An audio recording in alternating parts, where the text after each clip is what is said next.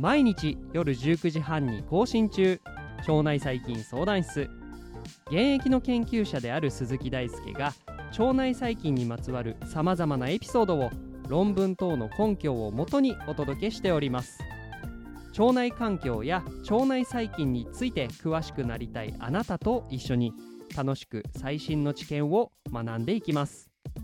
この番組は腸内細菌研究に基づいた医療創薬を推進するメタジェンセラピューティクス株式会社の提供でお送りいたします。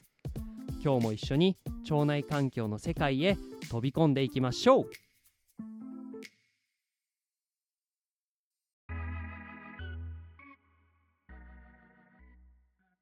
ということで皆さんこんばんは。本日はエピソード366になります。本日は科学系ポッドキャストの日の共通テーマ環境にちなんだお話をしていきます。題してですね腸内環境ってどんな場所という、えー、テーマになります。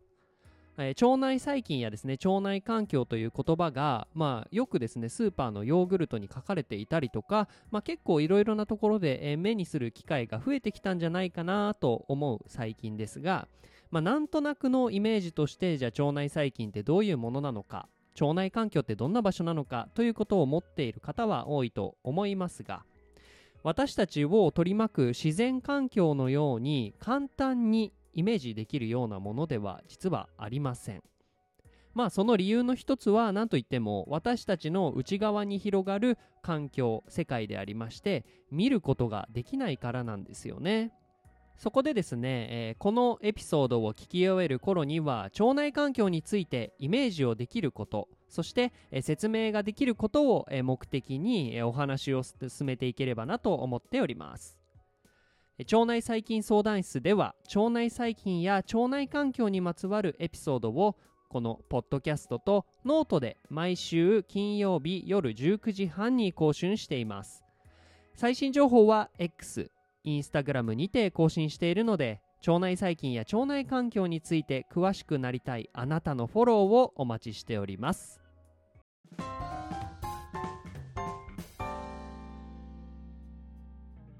腸内細菌相談室。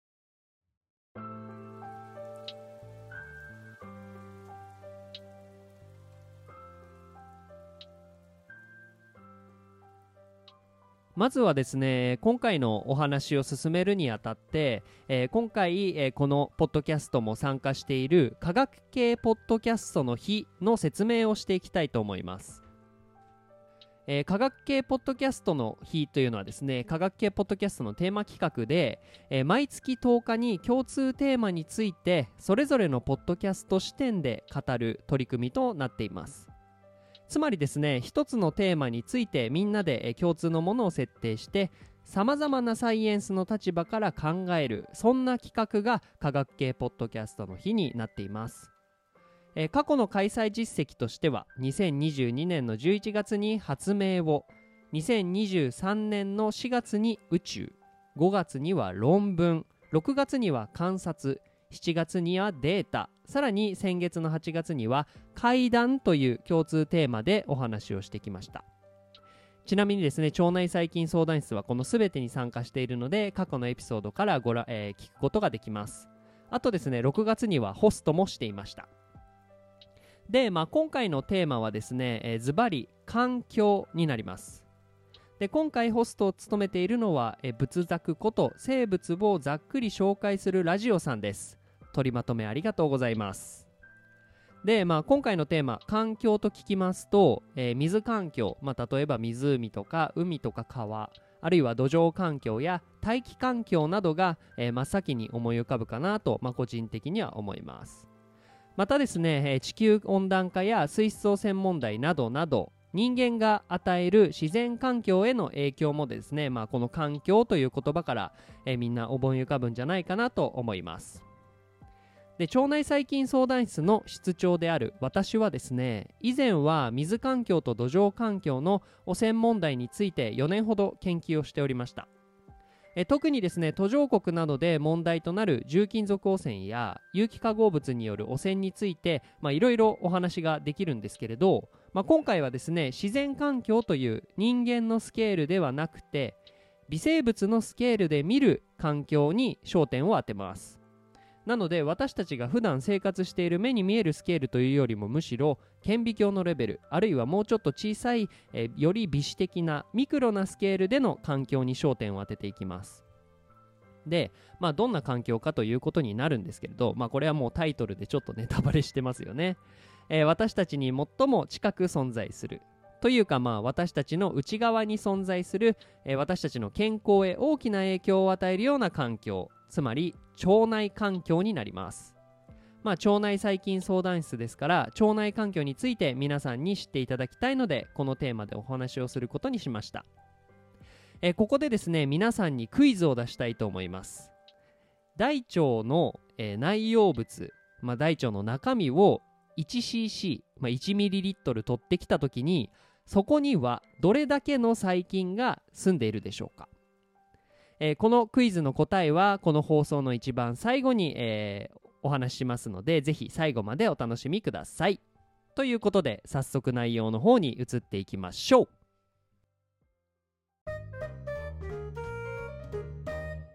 腸内細菌相談室。えー、ということで腸内環境はどんなところなのかというお話を進めていくにあたってまずは環境とは何かそこから考えていきましょうかね、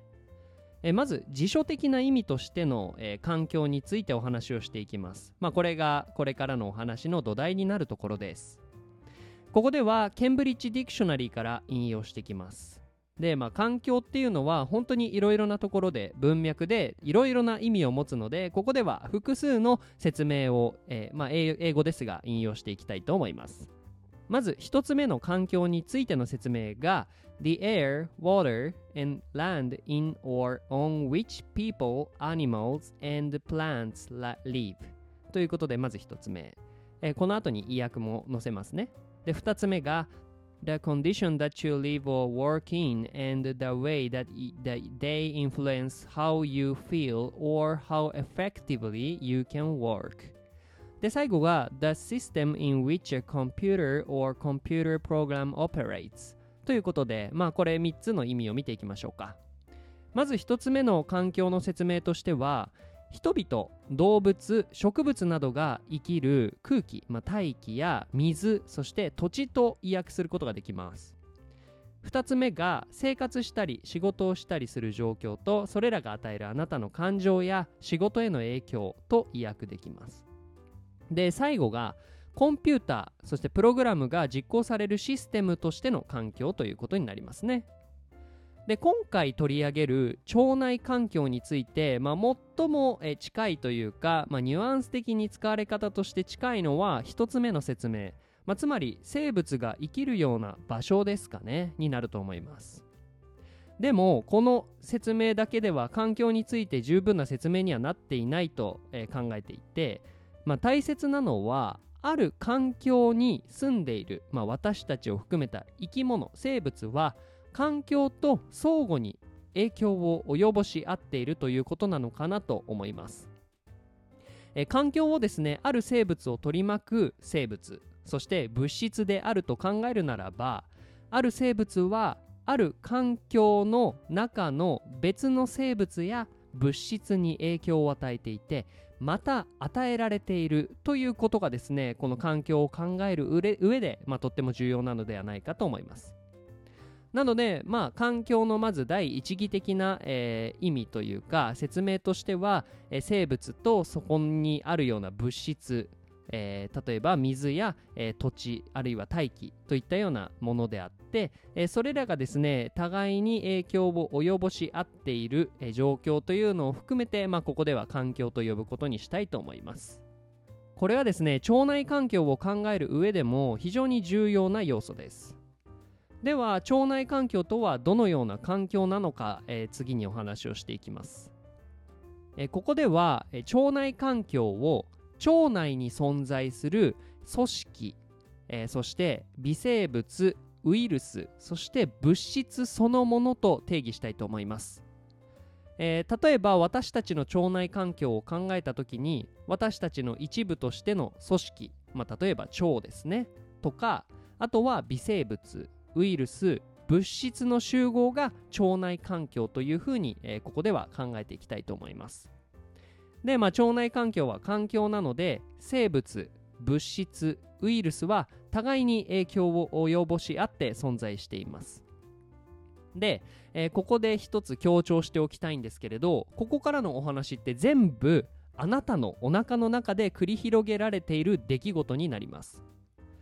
例えばあなたが、えー、今日何か食べたとしましょう。例えば朝ごはんにしろ昼ごはんにしろ夜ごはんにしろ何かを食べますよね。そうすると、えー、腸内環境に食べ物の、まあ、細切れになったもの、まあ、断片とあとは食べ物が消化されて生じたものあとは消化酵素などが腸内環境に入ってくると思います。でそこに対して腸内細菌が食らいついて私たちには消化をできないものを分解してくれたりするんですよね。でその一部は吸収されて一部は排泄されたりします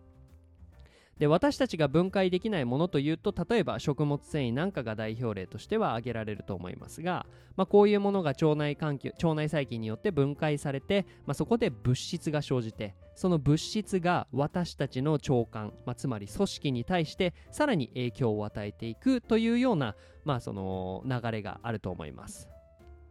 でここで腸内環境の特殊性についてちょっとお話をしたいと思うんですが腸内環境にはですねいくつか特徴がありましてまず1点目がとっても豊富な栄養が存在すること。2つ目が豊富に水分が存在すること。3つ目が少ない酸素であること。そして4つ目に高密度の微生物が存在していることを挙げられます。でこれをですね私たちの世界で例えるとこんな感じになるんですね。皆さん聞こえてきましたか？雨粒の音です。でさらにここからこんな音が加わります。でさらに皆さん何かを食べている。こんな感じになります。ということで、えー、こんな感じでかなりですね忙しい、えー、環境というのがまあ、腸内環境に存在している微生物の観点から、えー、私たちが考えてみると、まあ、実はこういう環境っていうのが耳からちょっとだけ分かっていただけたら嬉しいです。でこの豊富な栄養と豊富な水分そして少ない酸素の要素は微生物が繁殖する上で非常に好条件となります。なので、えー、この123豊富な栄養豊富な水分少ない酸素の3条件の結果として4つ目の特徴つまり高密度の微生物という、えー、結果が生じてくるとも考えることができます。実際に腸内にはですね数百種類世界人口をはるかに凌駕する細菌が生息していることが知られています。でもう一度強調しますがこれはあなたの中お腹の中で、えー、起こっている出来事、えー、ストーリーです。でさらにですね腸内環境について詳しく見ていきましょうかね。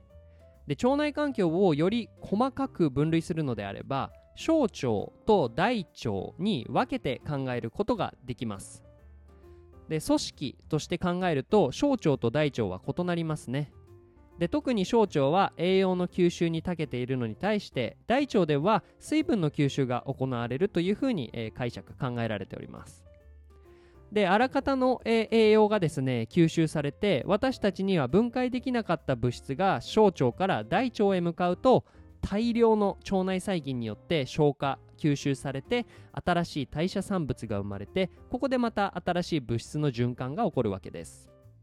で、まあ、組織的に、え、大腸と小腸の違いがあるというふうなお話をしたんですがこれはですね環境として酸素濃度っていう点でも結構違います、え、酸素はですねある細菌にとっては有害なんですよね。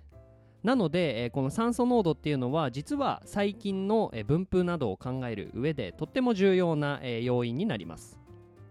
大腸と比較して小腸には比較的多くの酸素が存在するのでこの条件でも繁殖できる細菌が存在します。反対に大腸には、えー、酸素を嫌うような腸内細菌が多く存在します。またですね酸素濃度だけではなく pH の観点からも、えー、結構小腸と大腸は違いまして胃により近い小腸は大腸と比較して酸性に傾いていると考えられています。これもですね腸内細菌の数を変化させる要因になったりします、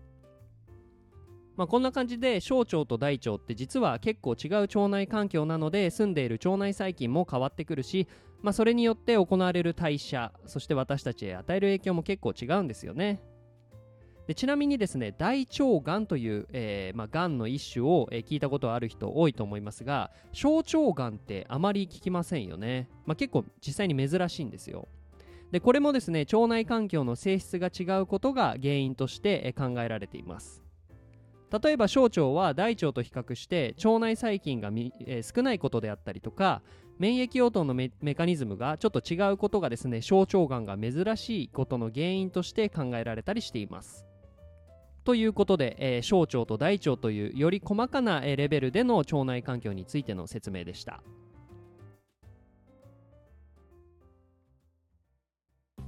えー、ではですね番組も終盤に近づいてきたので冒頭のクイズの答えを発表していきます、えー、問題クイズは覚えていますかね？大腸の内容物を 1cc、まあ、1ml 取ってきた時そこにはどれだけの細菌が存在しているでしょうか？というクイズになります。皆さん最後のシンキングタイム大丈夫でしょうか？もし考えたい人はここで止めたりもしてください。では答え発表します。答えは10の11乗個の細菌です。と言ってもちょっとわからないと思いますのでいつも使っている数字の単位に換算すると約1000億個の細菌が存在しているという計算になります。1cc に1000億の細菌です。これは現在の世界人口でいうと約12.5倍の世界人口に匹敵するような世界人口の12.5倍に匹敵するような、えー、細菌がですねなんと 1cc に含まれているんですよまあ、これがですね細菌がとんでもない高密度で存在しているということの、えー、まあ、証拠として、まあ、一つ理解でしていただけたら嬉しいです。で、まあ、多様な細菌がこの中には当然含まれていて私たちと相互に影響を及ぼし合っているというのがとっても興味深いところですよね。ということで今回は腸内環境について詳しくですねお話をしてきましたがいかがでしたでしょうか？腸内環境がいかに特殊で実はたくさんの生物が生きているかを実感していただけたら嬉しいです。腸内細菌相談室では今回のような、えー、腸内細菌や腸内環境にまつわるエピソードを毎週金曜日夜19時半に更新しています。ぜひこれを機会に他のエピソードも、えー、覗いてみてください。またですね、えー、この科学系ポッドキャストの日の企画では、えー、多くの、えー、ポッドキャスターの皆様がですねこの環境についてお話をしていると思いますのでこれを機会に他の番組も、え、覗いてみてはいかがでしょうか。以上腸内細菌相談室の鈴木大輔がお届けしました。参考文献から、え、今回の、え、記事の根拠をご確認いただけますので概要欄をチェックしてみてください。この番組はメタジェンセラピューティクス株式会社の提供でお送りいたしました。それではまた来週お会いしましょう。バイバーイ。